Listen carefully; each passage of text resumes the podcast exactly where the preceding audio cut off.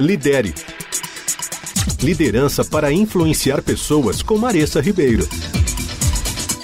Eu sei, você sabe, no fundo, todo mundo sabe que o comportamento das pessoas importa quando se trata da cultura de uma organização. Esse comportamento afeta o desempenho, a segurança, a inovação, a satisfação do cliente, ou seja, tudo. Atualmente, então, muito tem se falado sobre esse assunto, cultura organizacional. E algumas organizações têm trabalhado com esse assunto. Uma delas é a Walking the Talk, que eu vou usar como referência nessa e nas próximas colunas que vão tratar desse assunto. A Walking the Talk diz que a cultura de uma organização tem se tornado quase que uma disciplina para uma liderança. Para eles, construir a cultura certa depende de líderes, ou seja, líderes são fundamentais, porque a gente espera que eles gerenciem o comportamento das pessoas, assim como o desempenho da organização. Mas ainda não é tão prevalente a consciência de que os líderes também precisam gerenciar seu próprio comportamento, e essa é uma habilidade que deve ser aprendida. Para isso, alguns passos são bem importantes. Vamos lá, o primeiro: entender quando você é a causa de algo. Aquela ideia de causa e consequência. Quando eu faço isso, o resultado é assim. Quando eu mudo meu comportamento, o resultado também muda. Esse pensamento é fundamental para que o líder assuma a responsabilidade de seus atos e, de forma intencional, observe e questione constantemente seu próprio comportamento. Em segundo lugar, crie uma pausa. Ao invés de agir no automático diante das situações, crises e tomada de decisão, crie pausas maiores que segundos que vão te ajudar a repensar ações, reações e atitudes. Parece bobeira, mas às vezes só dar uma volta no quarteirão para pensar antes de tomar uma decisão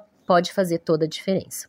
Em terceiro lugar, selecione ações-chave. A mudança de comportamento é observável por outros e muitas vezes alcançada com simples movimentos. Por exemplo, ao invés de dar respostas imediatas e prontas, faça mais perguntas para entender melhor a situação. Ou ainda, mostre interesse genuíno pela vida de alguém que você nunca deu a devida atenção. Encontre uma frase para ajudar a resolver um conflito. Desenvolva uma nova rotina para tomada de decisões, ao invés de simplesmente decidir por impulso.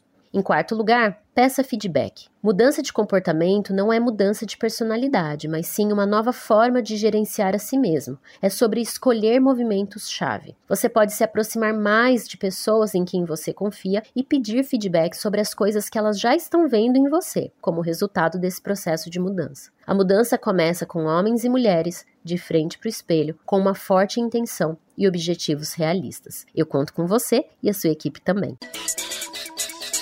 Lidere. Liderança para influenciar pessoas com Maressa Ribeiro.